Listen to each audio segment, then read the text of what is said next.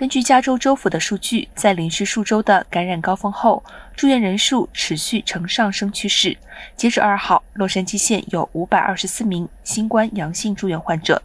这是自三月中旬以来最高住院人数。卫生官员指出，县医院的大多数新冠患者实际上是因为新冠以外的原因住院，很多人直到入院接受检测才意识到自己被感染。洛杉矶县公共卫生局长菲诺表示。按照目前当地与新冠相关的住院人数增加的速度，洛杉矶县有可能会在几周内（六月底左右）进入联邦政府规定的病毒活动高类别。他警告，这也意味着洛杉矶县可能将会恢复室内强制佩戴口罩的措施。